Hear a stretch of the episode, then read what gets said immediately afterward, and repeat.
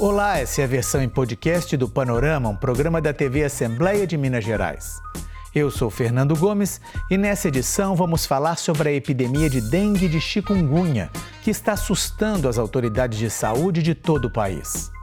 O número de casos nesse início de ano já é mais que o dobro do início do ano passado e, segundo especialistas, ainda deve aumentar. Nosso convidado é o médico infectologista Carlos Starling Acompanhe alguns trechos da nossa conversa.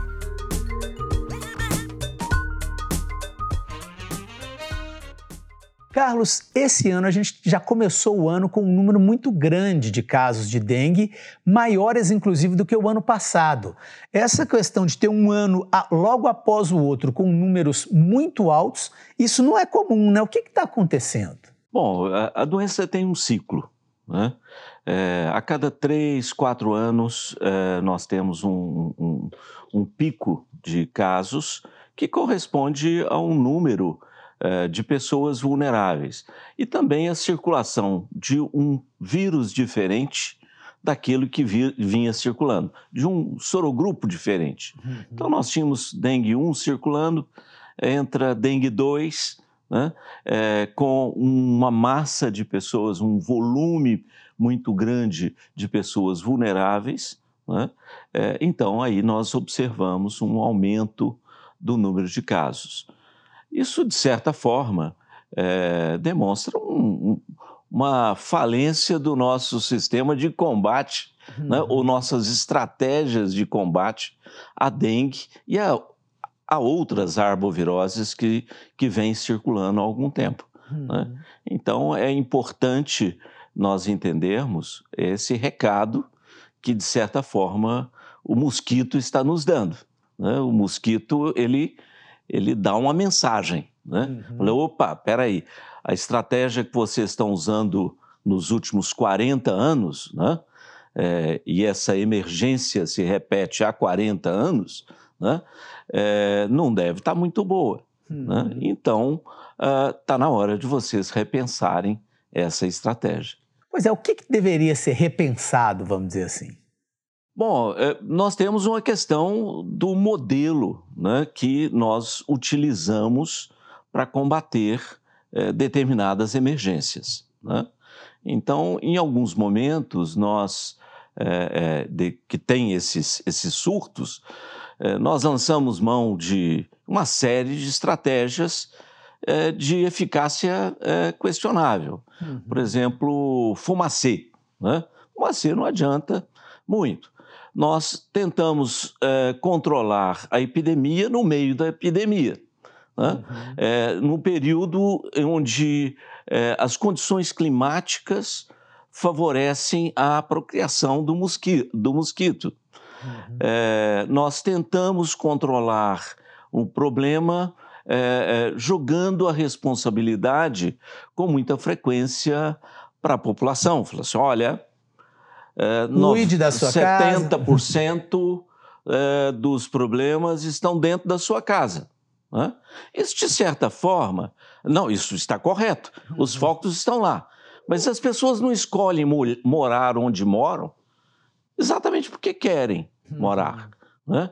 E elas não agem da maneira que agem né?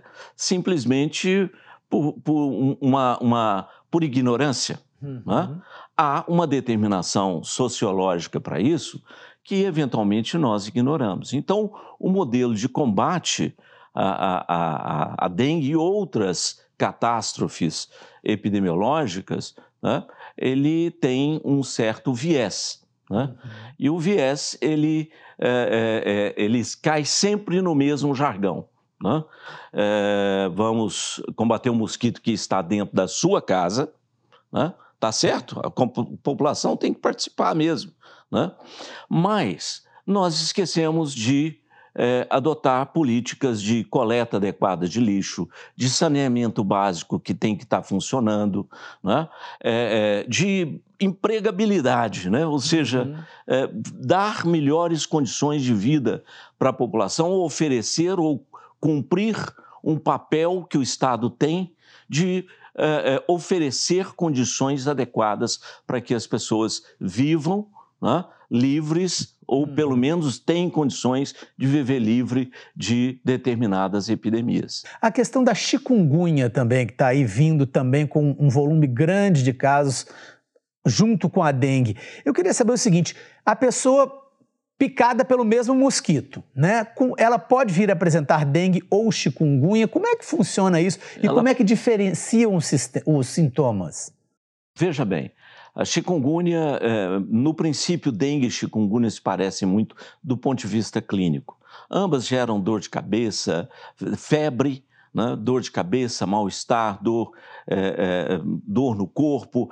A chikungunya tem uma tendência a dar mais dor articular. Né? Uhum. Né?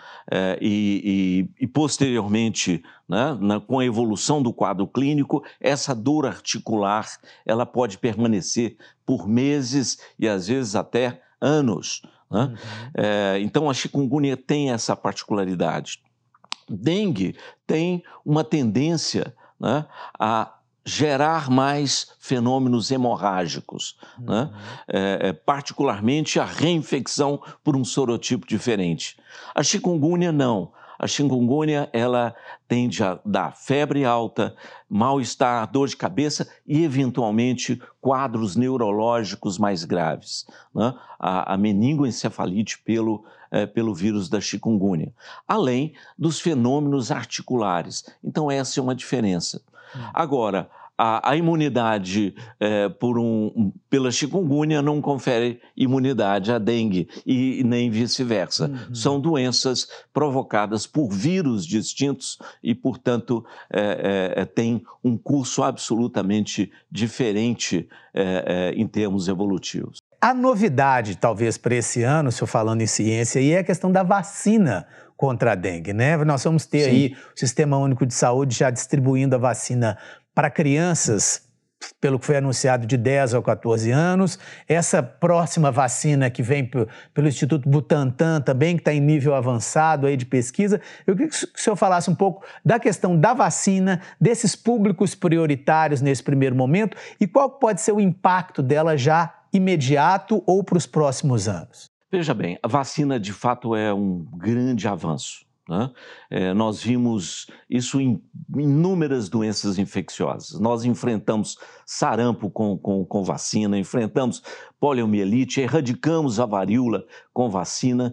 É, é, portanto, essa sim é uma estratégia inteligente e que deve ser, deve modificar o curso é, é, é, da dengue enquanto doença.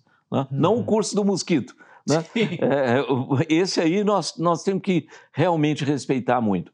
Uhum. É, é, mas a vacina modifica a forma como nós enfrentamos a doença. Uhum. É, nos próximos anos, é, nós devemos ter uma maior disponibilidade da vacina que hoje né, ainda é muito pequena, porque o laboratório que a desenvolveu com muito, muito sucesso, que foi a Takeda, um laboratório japonês, ele não tem uma capacidade de produção né, para é, é, cobrir toda a faixa tropical e subtropical do planeta onde dengue existe. Uhum. Né? Então, é, é, é, é natural que a, essa produção, é, que deve crescer nos próximos anos com novas plantas desse mesmo laboratório, ou se não, parcerias com laboratórios nacionais que pode acontecer. Uhum. Né? É, então, essa produção deve aumentar e aí sim nós temos uma maior cobertura é, é, da população é, com, com essa e outras vacinas que estão surgindo, como você citou muito bem, uhum. a do Butantan, que está numa fase avançada de pesquisas. Desde o início do ano, a Assembleia aqui de Minas vem alertando a população sobre a epidemia de dengue no estado. Uma campanha está no ar na TV e na internet. Vamos ver a chamada. Rifa, sorteio, até no amigo oculto da família, eu sempre fui muito sortudo. Mas quando o assunto é sério, não dá para contar com a sorte. Os números da dengue, zika e chikungunya cresceram muito em Minas e todo mundo precisa fazer sua parte. Não deixe acumular água parada e nem jogue lixo em terrenos baldios. E se sentir alguns dos sintomas, procure rápido uma unidade de saúde perto de você. Não conte com a sorte, é hora de agir. Vamos juntos nessa luta pela vida dos mineiros. Assembleia Legislativa de Minas Gerais. Poder e voz do cidadão.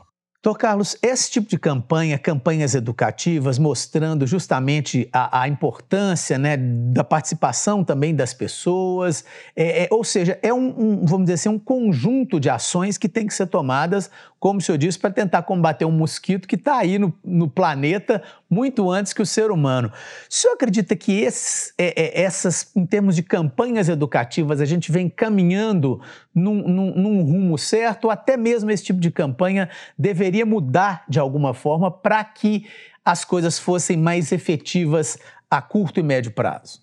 Não, as campanhas têm um papel importante, sim. Educar, né, e campanhas como essa, orientação da população é absolutamente necessário.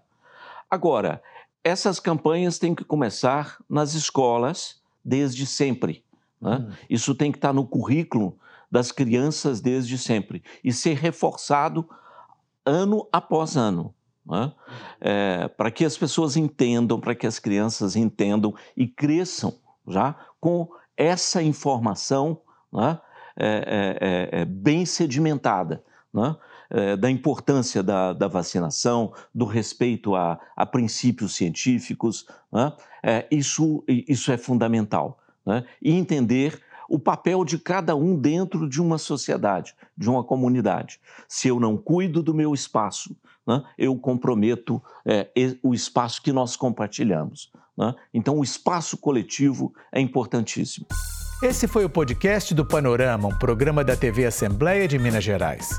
A entrevista completa sobre a epidemia de dengue e chikungunya você acompanha no portal da Assembleia, almg.gov.br/tv. Apresentação Fernando Gomes.